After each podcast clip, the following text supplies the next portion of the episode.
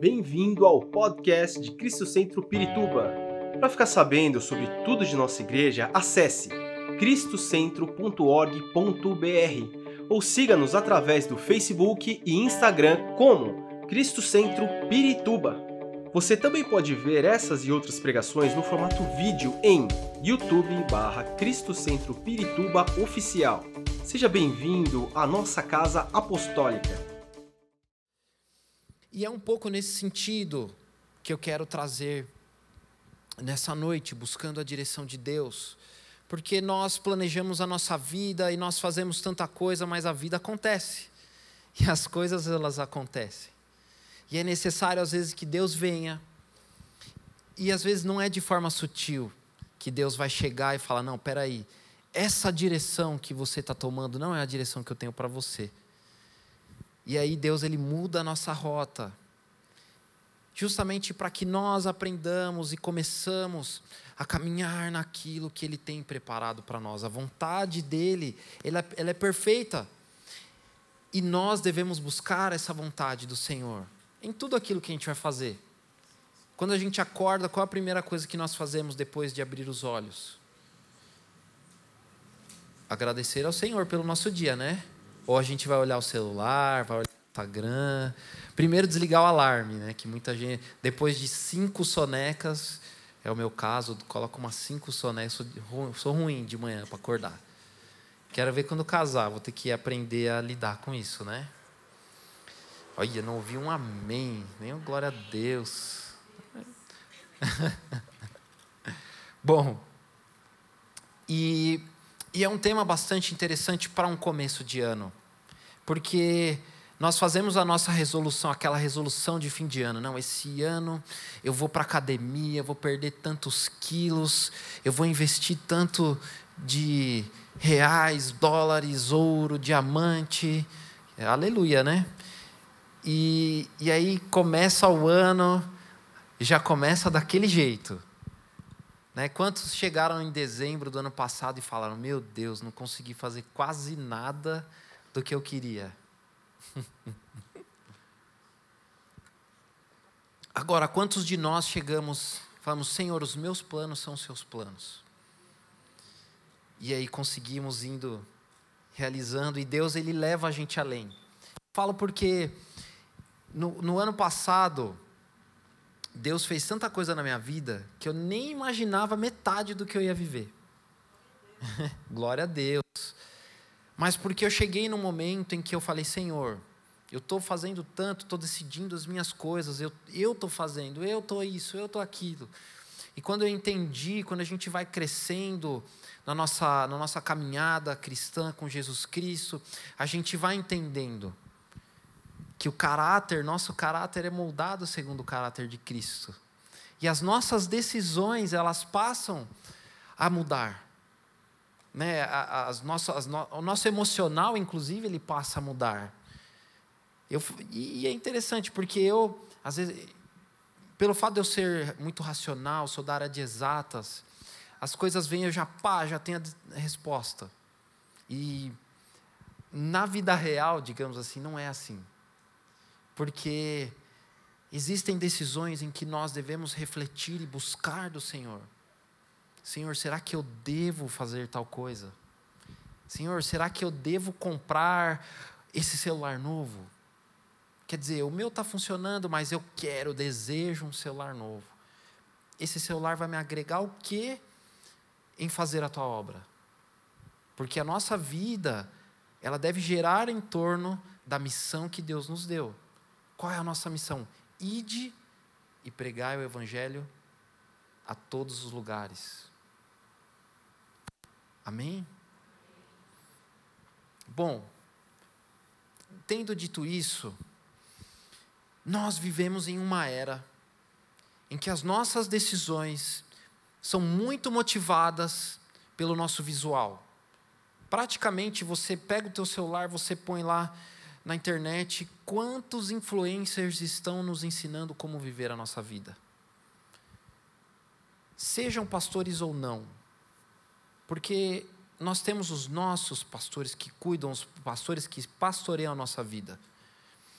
esses têm uma, têm uma influência, sim, sobre como nós devemos ter o nosso caminhar.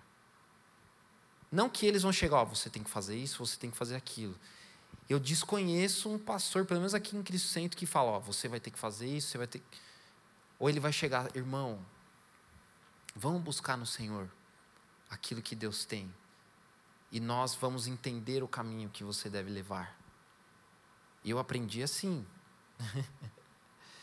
então nós vivemos, e, e as pessoas elas já estão tão vazias, que, por exemplo, eu estava vendo um humorista ensinando sobre como você deve escolher o seu político. Aí eu falei, cara, o trabalho dele é fazer piada, não é me ensinar quem eu devo escolher. Só que as pessoas estão tão vazias que quando uma pessoa dessa fala, ela fala, é, ela tende a concordar. Por quê? Ah, tem não sei quantos seguidores. Ah, tem muito dinheiro. Então isso significa que ela sabe tudo o que você precisa. né? E isso é uma doideira, né? Se a gente pega e, por exemplo, vai um exemplo mais diferente, programas de futebol em que os caras brigam, gritam, discutem, eles falam sobre tudo da vida. 80% é sobre qualquer coisa menos futebol. E aí você vê essas pessoas influenciando aqueles ou influenciando, nos influenciando sobre como nós devemos levar a nossa vida. E, e é interessante porque Jesus Cristo, ele veio estabelecer o reino de Deus aqui na terra.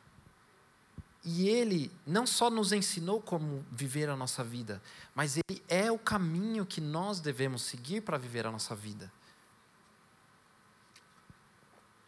Jesus, em, nos tempos oportunos, ele tratou de usar os milagres, aquilo que ele realizou, para nos trazer um ensinamento então ele, Jesus ele vinha com um milagre espiritual, com algo espiritual para nos ensinar, não só, sobre uma vida espiritual, sobre fé, mas como nós devemos tomar as nossas decisões. E esses ensinamentos sempre tiveram um, um contexto específico na direção da missão que ele veio cumprir aqui. Foram 35 milagres documentados na, na Bíblia. Porém, muito provavelmente houveram muitos outros milagres que não estão na Bíblia. Foram três anos do ministério de Jesus Cristo. Mas, se a gente pega para começar a estudar esses milagres e começar a entender, a gente começa a ver que aqueles que procuraram Jesus Cristo, olha que, que interessante, pessoas que procuraram a Jesus Cristo para receber um milagre, eles sempre tiveram que romper algo na vida deles, na cultura da época. Eles tiveram que desafiar as situações, as rotinas, o dia a dia, a cultura, para poder alcançar um milagre do Senhor. A sociedade da época, imagina como era a sociedade da época.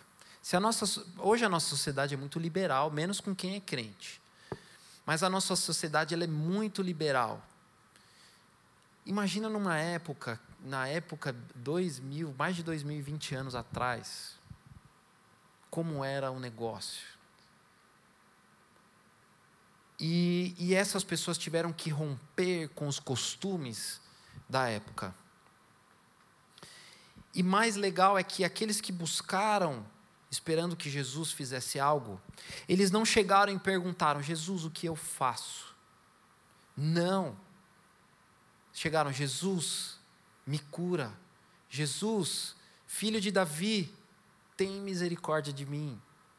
Ou eles chegaram: Jesus, eu não sei o que fazer. Olha, eu estou cego, não sei o que fazer. Não, Jesus, me cura. Eles não buscaram, eles não perguntaram, e quando os discípulos eles chegavam para Jesus e falavam: Olha, o que, que a gente faz? Eu não sei o que fazer. O que, que Jesus falava? Homens de pouca fé. Porque eles chegavam indecisos. As nossas decisões, as decisões das pessoas que romperam, que receberam o milagre, elas foram baseadas na fé que eles tiveram para romper tudo que eles precisavam romper para receber algo.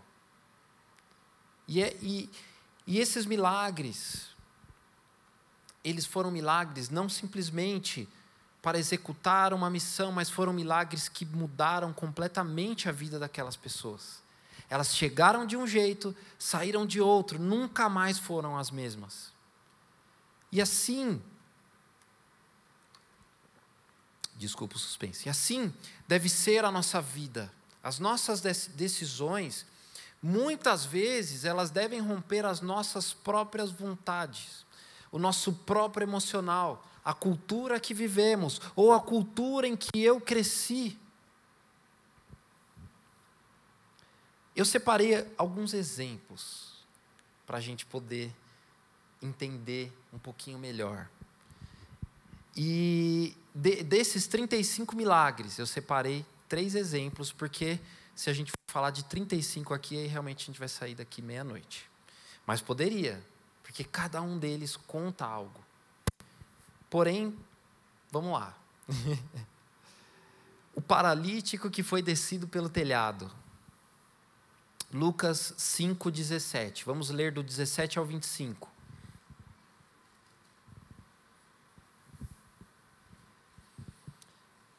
Lucas 5, 17 ao 25. Certo dia, quando ele ensinava, estavam sentados ali fariseus e mestres da lei, procedentes de todos os povoados da Galiléia, da Judéia e de Jerusalém. E o poder do Senhor estava com ele para curar os doentes. Vieram alguns homens trazendo um paralítico numa maca e tentaram fazê-lo entrar na casa para colocar diante de Jesus. Não conseguindo fazer isso, por causa da multidão, subiram ao terraço e o baixaram em sua maca, através de uma abertura até o meio da multidão, bem na frente de Jesus. Vendo a fé que eles tinham, Jesus disse: Homem, os seus pecados estão perdoados. Os fariseus e os mestres da lei começaram a pensar: quem é esse que blasfema?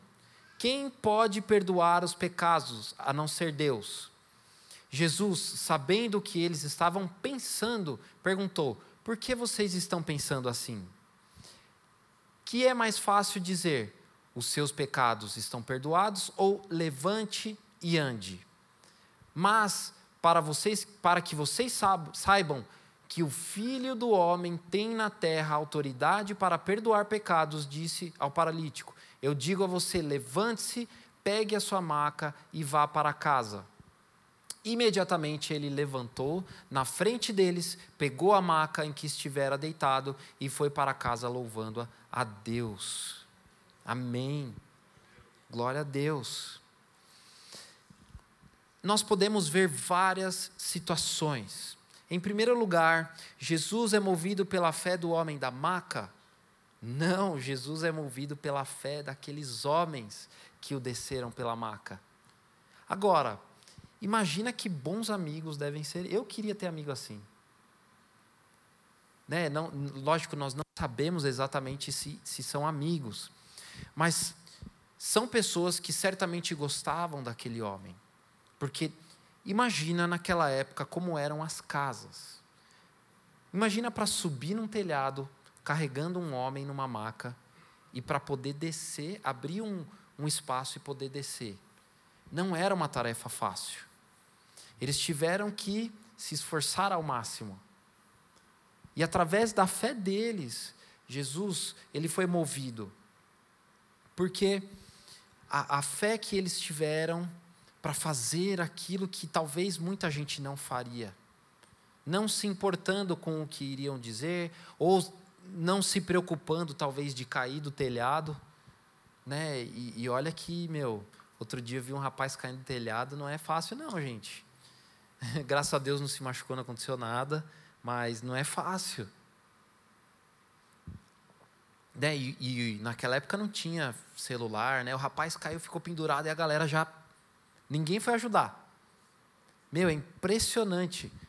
a gente vê isso na televisão, acha que é mentira. Cara, ninguém foi ajudar. Todo mundo pegou o celular e a gente, pelo amor de Deus, vai ajudar. Enfim, só um comentário X. É, imagina o que eles tiveram que romper. Muita gente, não, deixa esse cara aí. Deixa ele aí. Para que vocês vão tentar fazer isso? Vocês são loucos. eles tiveram fé suficiente para romper o que precisava romper, para que Jesus fosse ali alcançado pela atitude deles. Logicamente, eles jamais imaginavam que Jesus ia falar deles, daqueles homens, e não do homem da maca. E além do mais, aqui Jesus Cristo ele já começa a romper com costumes da época. Quem é esse que tem autoridade ou que diz que tem autoridade para perdoar pecados? Jesus já começa a tratar ali os fariseus a cultura da época era representada pelos fariseus.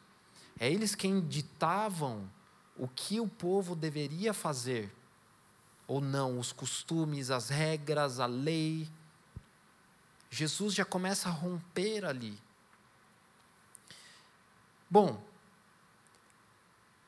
é legal, porque no verso 21 eles questionam Jesus, aquilo que eu falei: quem é esse que perdoa os pecados?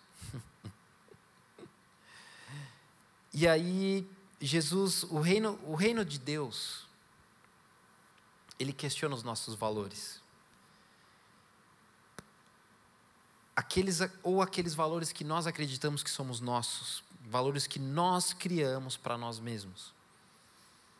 O reino de Deus ele vai questionar os nossos valores, ele vai começar a mexer com a nossa cultura, aquilo que está enraizado, aquilo que a gente cresceu. Sabe aquela, aquela repetição? Meu pai fez assim, eu vou fazer assim, minha mãe fez assim, eu vou fazer assim. Será que nós questionamos aquilo que nós fomos ensinados à luz da palavra de Deus ou em direção àquilo que o Espírito Santo tem planejado para nós? Olha, meu pai fez dessa forma, mas será que é o que Deus tem para mim? Será que eu devo tomar essa mesma decisão? Enfim, aqueles homens romperam com a cultura da época. Jesus Cristo rompeu com a cultura daquela época e a vida daquele homem foi transformada. Ele nunca mais foi o mesmo. E a partir dali, quantas pessoas foram alcançadas? Porque, imagina, você está andando na rua, você olha, nossa, mas aquele cara não estava deitado? Não. Será que ele estava mentindo? Pô, você não estava deitado? Não, eu fui curado por Jesus Cristo. a fé dos meus amigos, através de Jesus Cristo, curou a minha vida. Glória a Deus. Amém?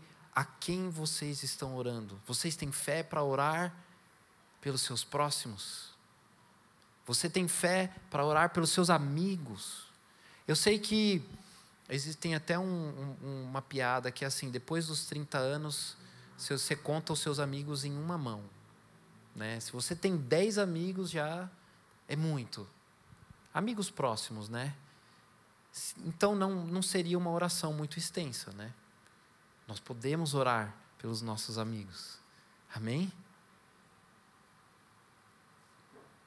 Jesus curou o empregado do centurião romano. Essa passagem é fantástica. Lucas 7, do 1 ao 10. Vamos ler rapidamente. Mais uma vez, a decisão de uma pessoa rompeu a cultura em que ela estava inserida. Aquilo que ela foi ensinada a vida inteira, ela teve que romper para receber algo do Senhor.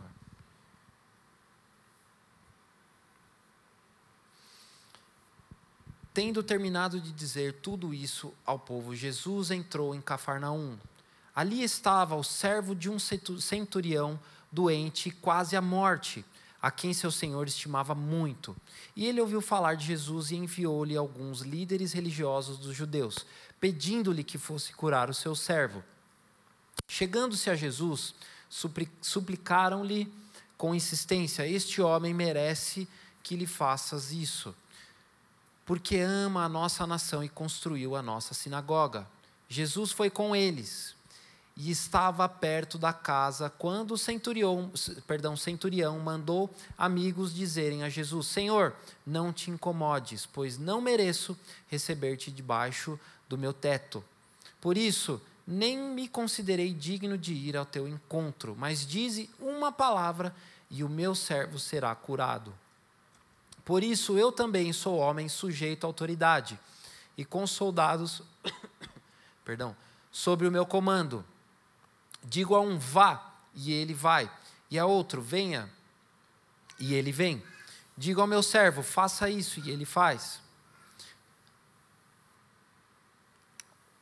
Ao ouvir isso, Jesus admirou-se dele e, voltando-se para a multidão que o seguia, disse: Eu digo que nem em Israel encontrei tamanha fé. Então os homens que haviam sido enviados voltaram para casa e encontraram o servo reestabelecido. Por que, que eu separei essa, esse, esse milagre? Uh, não é só porque aquele homem teve uma fé extraordinária porque ele teve, ao ponto de Jesus dizer que nem em Israel ele encontrou alguém com tanta fé. Mas porque ele era um centurião, ele estava à frente de perdão, um batalhão de 100 homens. Então ele comandava. Só que o soldado romano, ele era preparado para ser soldado desde criança. Ele seguia todos os direcionamentos, patentes, a cultura romana. Agora, a cultura romana, ela era inserida em um contexto em que Jesus Cristo não tinha lugar. Por mais que ainda Jesus não estava sendo perseguido, já havia uma, uma certa discordância sobre quem era Jesus Cristo, principalmente na cultura romana porque desafiava os deuses romanos. E esse, esse homem ele teve que romper a própria cultura para mandar os servos dele. Só que ele teve uma revelação de quem era Jesus Cristo ali, não é possível. Porque ele entendeu que não, Jesus não era apenas um homem que realizava milagres. Para ele mandar o servo dele e dizer: ele, ele dizer que ele não é digno de ir ao encontro de Jesus Cristo, ele entendeu quem era Jesus Cristo. Por isso que Jesus disse que não encontrou uma, uma tamanha fé como daquele homem. E aí, quando ele diz: se você diz, apenas disser uma palavra, né, ao comando de Jesus Cristo, aquilo seria realizado. A questão maior é: Será que nós estamos rompendo com a nossa cultura para que Jesus tenha espaço, para que tenhamos fé o suficiente, para que Jesus possa mover-se nas nossas decisões? Será que quando eu me enfrento problemas, eu falo, oh Jesus me ajuda, aí em seguida eu tomo a decisão? Ou será que eu espero o Espírito Santo falar comigo. Eu receber uma resposta, porque ele agiu em fé. Quando ele agiu em fé, aí ele recebeu uma resposta. Mas ele ainda assim enviou os seus servos para suplicar para que Jesus Cristo pudesse ajudá-lo. Um exército romano, o centurião, ele tinha prestígio ele era alguém que tinha evidência. Então ele arriscou tudo o que ele tinha por um servo. De novo, nós vemos alguém que, com fé, teve a coragem de ultrapassar a cultura, os limites estabelecidos dos costumes para poder alcançar alguma coisa, para buscar uma direção de Jesus. E é legal porque, assim, é, não era a mesma cultura. Os judeus têm uma cultura, os romanos têm uma outra cultura. Apesar de haver muita mistura, as culturas eram diferentes. E ele arriscou eh, o prestígio que ele tinha por um servo. Então, nós vemos exemplos de pessoas que romperam não por si próprias, não para receber algo para si, mas para receber algo para aquele que está do lado. E às vezes nós somos confrontados com decisões. Poxa, né? É, decisões que não são fáceis mediante as pessoas que estão ao nosso lado. Às vezes alguém precisa de uma cura, ou um, alguém, um irmão nosso, um, um amigo próximo está passando alguma necessidade, ou o irmão que está do teu lado. Você conhece o irmão que está do teu lado? Conhece? Glória a Deus. Que bênção. Será que nós conhecemos o suficiente para que nós tenhamos fé para romper os costumes, para buscar uma direção, para poder realmente estar do lado daquela pessoa? Ou no primeiro momento, ó, sumir? Eu conheço um, um, um querido que ele tinha bens, ele tinha propriedades, ele tinha é, muita, muitas coisas que ele, ele conquistou ao longo da sua vida. E ele tinha muitos amigos, fazia churrasco, recebia muita gente. E teve um problema e perdeu tudo. E com isso, não sobrou um amigo. Ele sentou comigo e falou: André, eu não tenho nem um amigo. Então, não são os nossos bens, não são as nossas propriedades, não, não é aquilo que temos que vai conquistar ou vai, ou vai nos trazer amizades, mas é aquilo que somos. Será que eu sou um bom amigo? Será que eu sou uma boa pessoa? Eu falo isso porque ao longo do nosso caminhar, nós tomamos decisões e essas decisões elas influenciam as pessoas que estão do nosso lado. Seja uma fala, seja uma fala. Sabe aquela pessoa que onde ela vai dá problema? Onde ela está dá problema. É todo mundo. Não, ó, foi ele. Não, foi aquilo. Foi. Aí a pessoa não tem, não consegue formar ciclos de amizades Aí você chega para a pessoa, olha, será que todo lugar que você vai acontece alguma coisa? Será que não é você? Você já parou para pensar? E eu já fiz essa avaliação comigo várias vezes. E aí a gente revisita falas, a gente revisita coisas, a gente fala, opa, peraí, eu preciso mudar algumas coisas. Preciso. Eu falo que buscar as decisões do Senhor, nós precisamos entender a forma como nós vivemos. Sejam nas pequenas coisas que nós falamos, ou seja nas grandes decisões que nós devemos tomar. A nossa vida é um, é um caminho repleto de decisões. E, em todas as decisões nós devemos buscar ao Senhor. Amém. Glória a Deus. Obrigado por esse amém. Jesus cura a mulher com o fluxo de sangue essa talvez é um dos melhores exemplos de alguém que rompeu a cultura, a época, rompeu a própria vontade, os limites para poder alcançar algo. Ela era uma mulher que vivia há décadas com o seu problema de saúde. Ai, Jesus, o tempo está passando, vamos lá. E as tradições judaicas da época eram, eu queria dizer cruéis, mas é, eram difíceis para pessoas doentes. Ela tinha que viver separada da sociedade.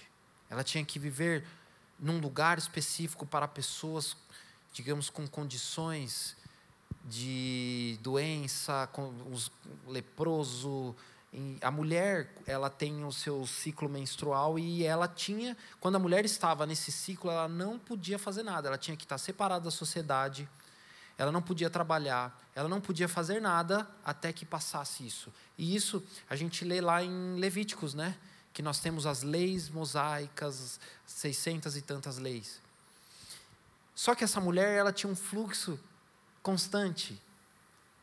Então, ela tinha que viver a vida dela a par da sociedade. Ela não podia trabalhar, ela não podia ter um marido, ela não podia formar uma família.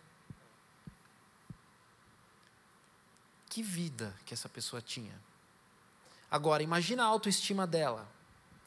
Provavelmente tinha uma autoestima baixíssima, talvez acreditando que não fosse alcançar nada pelo problema que ela tinha. E ela teve que juntar toda a sua fé, toda a coragem, ousadia para ir atrás daquilo que ela necessitava ela se enfiou no meio da multidão por baixo, foi e tocou nas vestes de Jesus. A vida dela foi mudada por completo. Porque quando Jesus entende, quando Jesus sente que dele saiu o poder, que essa mulher foi curada, né, ele chama e nós vemos que ele tem, um, tem uma conversa com ela, né? Inclusive eu quero ler, é melhor que leiamos. Lucas 8, 40. Vamos ler do 40 em diante, aí a gente para rapidinho. Quando Jesus voltou, uma multidão o recebeu com alegria, pois todos o esperavam. Então um homem chamado Jairo, dirigente da sinagoga, veio e prostrou-se aos pés de Jesus, implorando-lhe que fosse sua casa, porque sua única filha, cerca de 12 anos, estava morte. Em, estando Jesus a caminho, a multidão o comprimia. E estava ali uma certa mulher que havia 12 anos sofrendo de hemorragia e gastara tudo o que tinha com médicos, mas ninguém pudera curá-la. Ela chegou por detrás dele, tocou na borda do seu manto e imediatamente cessou sua hemorragia. Quem tocou em mim? Perguntou Jesus. Como, como todos negassem, Pedro disse: Mestre, a multidão se aglomera e te comprime.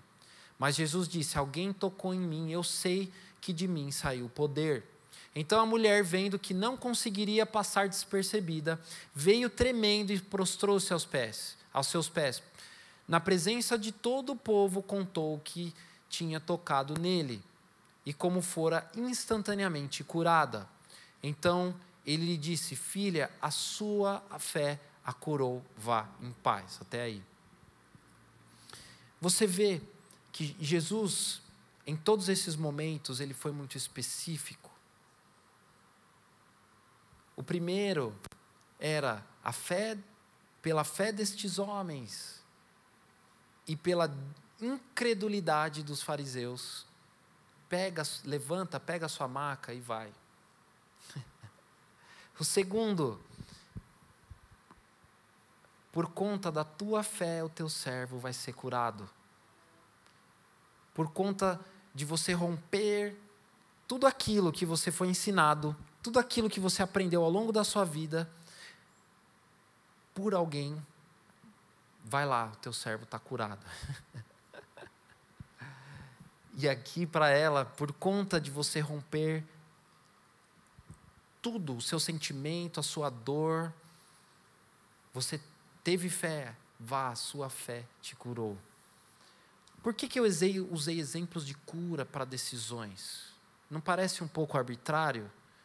Porém, eu peguei estes momentos em que, às vezes, a gente lê a Bíblia de uma forma tão simplória, e ela trabalha em nós tanta coisa, num simples, numa simples passagem, sobre como nós devemos nos comportar sobre como todos os dias devemos romper a cultura em que vivemos, para que possamos ter uma vida plena em Jesus Cristo.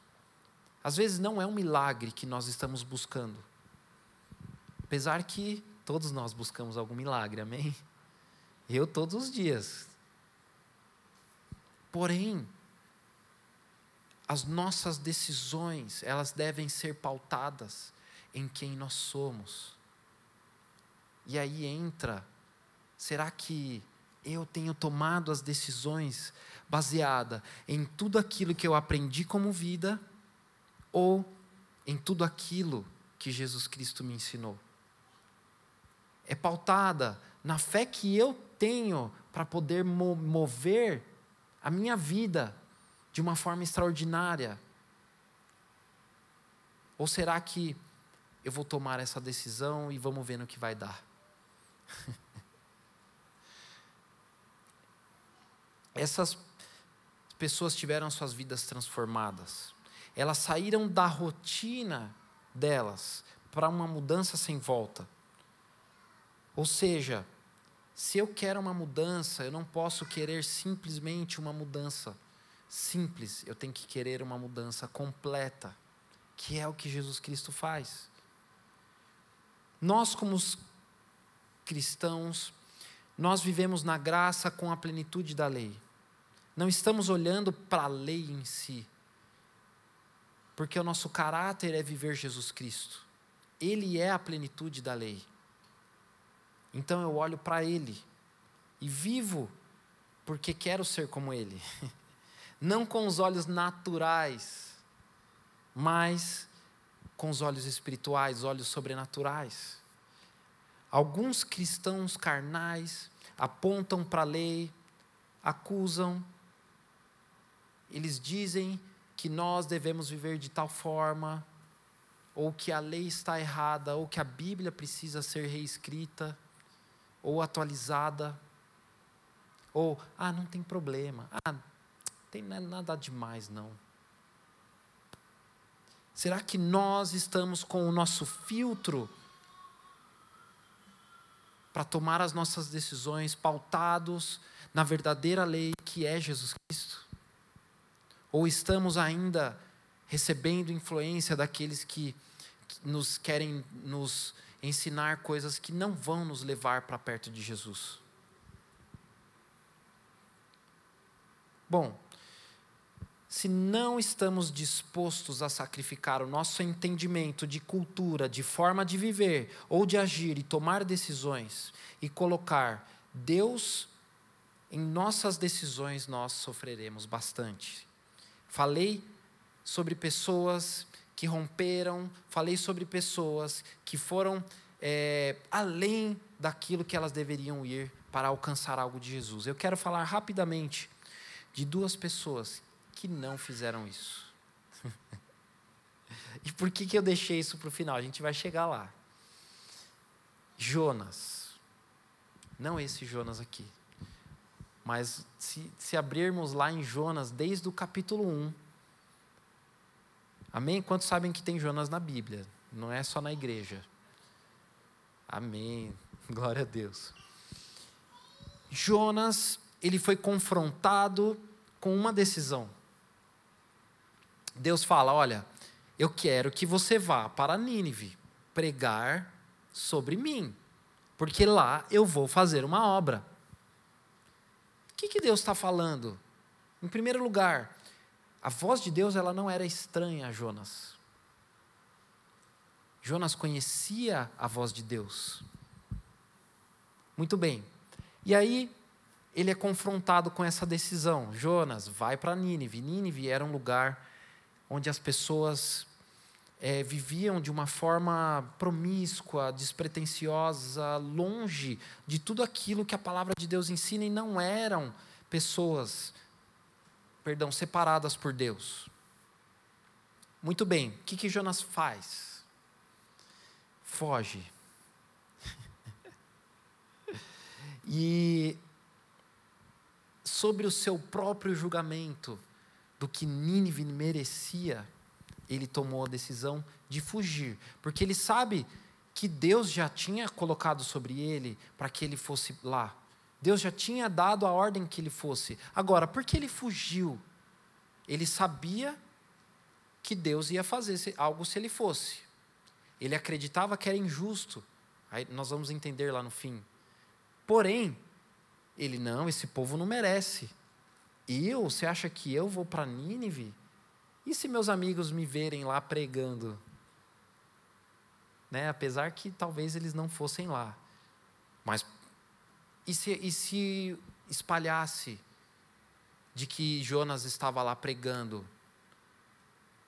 Como é que ficaria? Como é que ele ficaria entre os amigos dele? Ele não teve que, ele não teria que romper.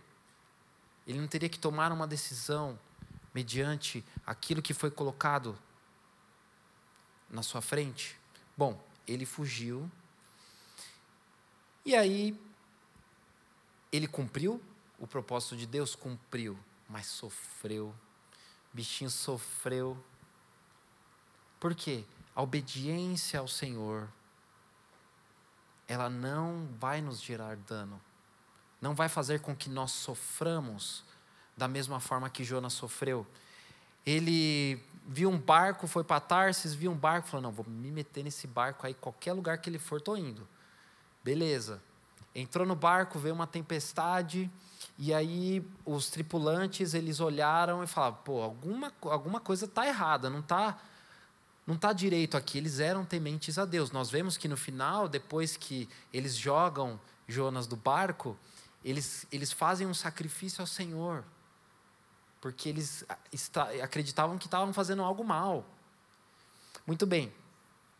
E aí, bom, ele é jogado no, no mar, e aí vem um peixe, né, um peixe grande, não é baleia, tá, gente? Vem um peixe grande, abocanha ele, e ele fica três dias e três noites. Ali, já sofreu uma tempestade, sofreu rejeição, foi jogado no mar, né? Não sabia se ia viver, se ia ser afogado, ia se afogar, perdão, ou, ou não. E aí, beleza, dentro daquele peixe, imagina o cheiro. Imagina o que ele teve que comer, imagina que ele, a água que ele bebia. Ele tomou uma decisão diante aquilo que Deus colocou na frente dele. Bom, muito bem, aquele peixe joga ele para fora, né? E aí ele fala: Não, agora se eu não for para Nínive, meu, vai cair um raio em mim, é melhor eu ir. Né? Modo de dizer. Ele vai, cumpre aquilo que Deus faz. E depois ele reclama. Aí Deus vem. Deus é muito paciente com a gente, né? Ele é muito amoroso. Amém. E, e ali ele aprendeu uma lição. Só que nunca mais se ouve falar de Jonas. Jonas ele foi um exemplo do que não se deve fazer para chegar para cumprir o propósito de Deus. Ele cumpriu? Amém, porque a palavra de Deus ela cumpre. Quando Deus dá uma ordem, essa ordem ela é cumprida.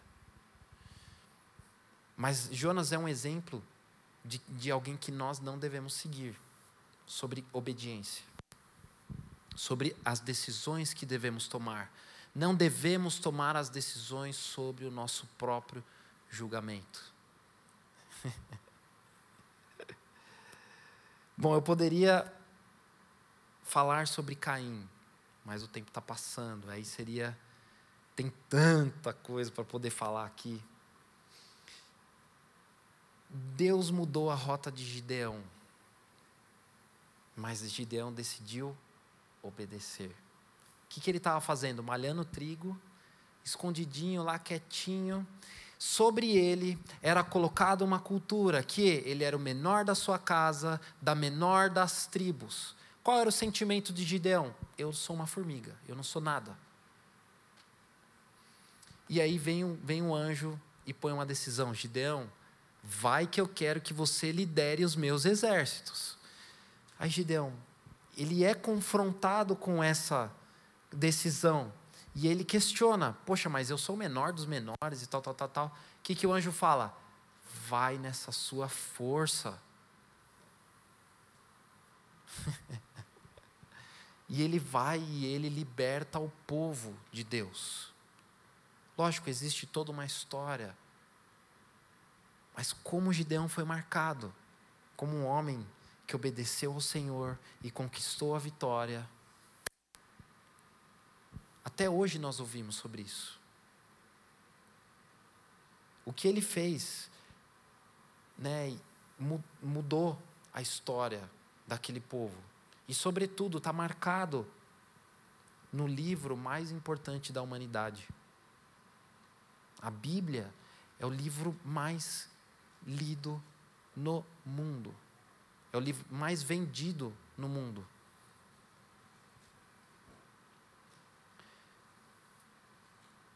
Não, é, poderia falar do bom samaritano, eu gostaria rapidamente de falar do bom samaritano.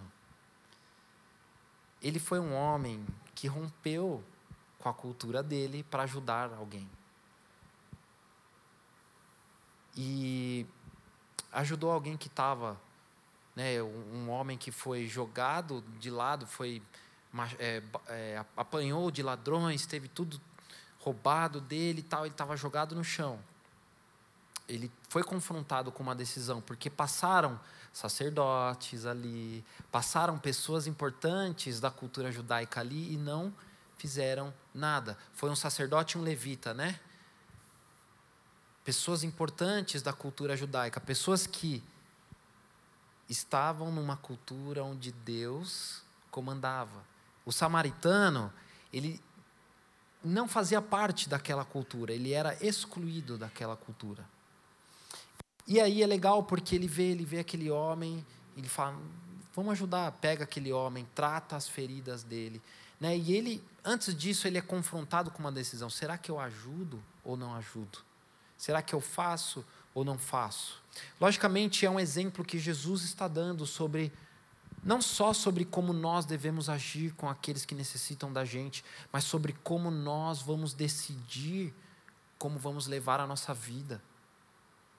E aí ele vem, pega, trata as feridas daquele homem, paga a estadia dele para que até que ele ficasse curado, né? E Jesus não fala quem era aquele homem.